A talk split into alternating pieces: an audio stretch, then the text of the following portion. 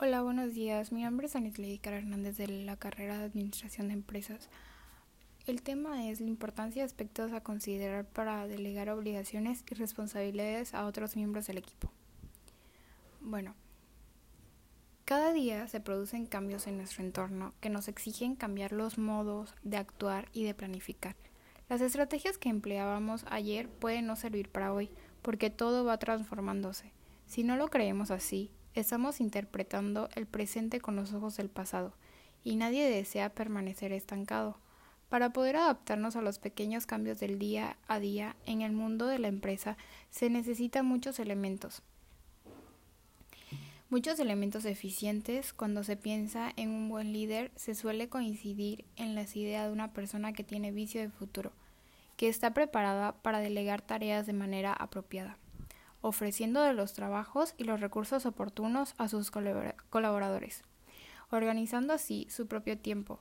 Por otra parte, también se piensa en una persona que sepa motivar su recurso y razón de ser, el personal que tienes a su cargo. Como primer punto, el liderazgo como cualidad personal del líder. La literatura empresarial enumera una serie de atributos que los líderes poseen o, deberían poseer. Algunos gurús creen que existen ciertas características que son realmente importantes y que el resto son opcionales o dependientes de la situación.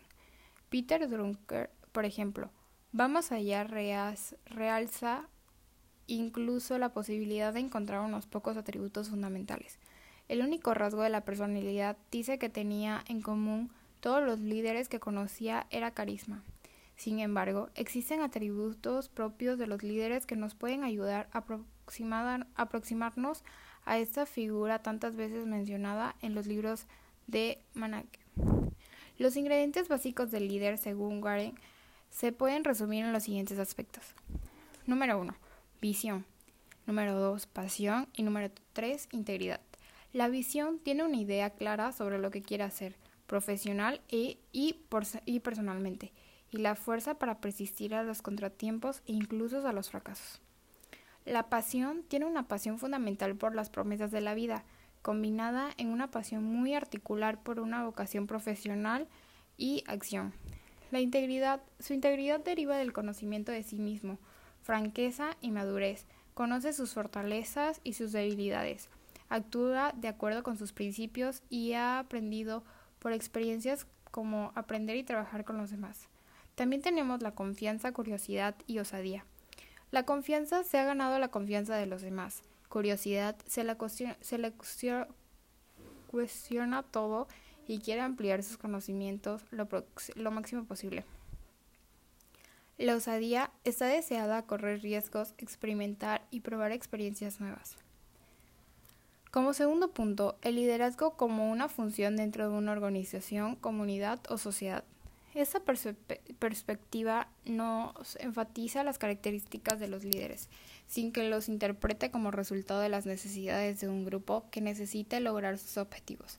El líder no lo es por sus habilidades o características personales en sí misma, sino porque estas facetas son perceptibles por el grupo como lo necesario para conseguir el objetivo.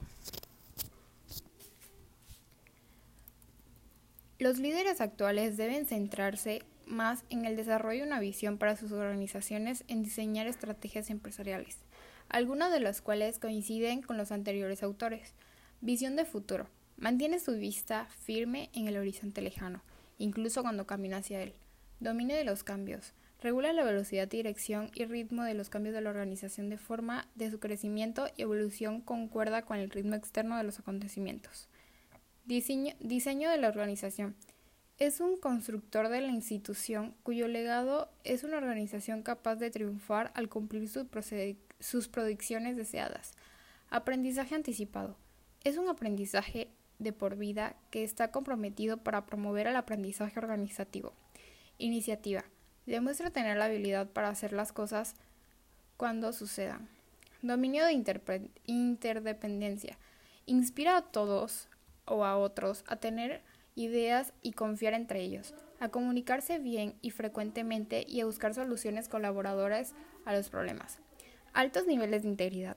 Es honrado, honesto, tolerante y formal. cuidadoso, abierto, leal y comprometido con las mejores tradiciones del pasado.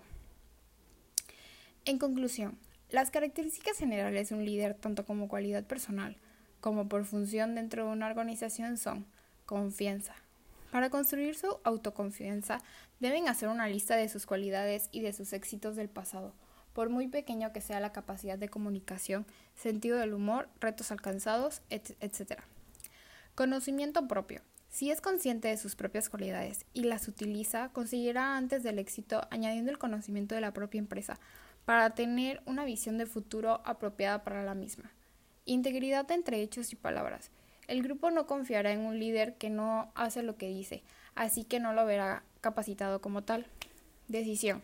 Sobre todo a la base de sus conocimientos personales, sus cualidades y de los conocimientos de la empresa, tendrá un conocimiento de causa para tomar la decisión más apropiada para cada momento. Como actitud realista, optimista y positiva, podemos ver lo mejor de cada situación. Es imprescindible para pensar en diversos caminos para salir de un incidente o optimizar un factor.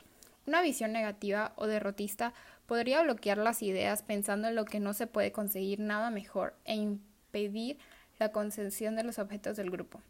Como visión, el líder mira el bosque de la, desde arriba, sin enterar a caminar por dentro perdiéndose en el laberinto que no le dejaría ver el camino hacia la meta de la organización. Es una de las características básicas del líder. Su visión está relacionada por los proyectos, ideas para el futuro de la empresa. Las personas que tienen visión se caracterizan por la innovación que piensan o hacen para la empresa. Esa visión viene a ser el destino hacia, hacia donde se dirige sus colaboradores y por ello debe ser transmitirla. permisividad. Las empresas de tecnología han tomado la iniciativa a la hora de demostrar que una cadena de mando menos autoridad puede producir excelentes resultados. El Microsoft de Bill Gates se disfruta de un ambiente parecido a un campus universitario, donde la permisividad es la norma y la excepción.